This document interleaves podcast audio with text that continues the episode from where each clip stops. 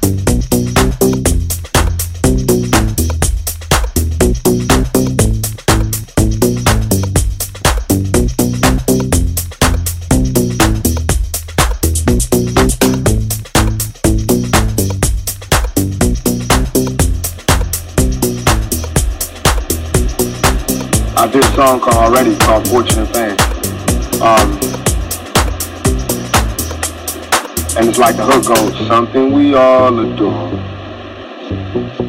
The one thing worth dying for. Nothing but pain, stuck in this game, searching for fortune and fame. Something we all adore. The one thing we dying for. Nothing but pain, stuck in this game, searching for fortune and fame. That's what I hear.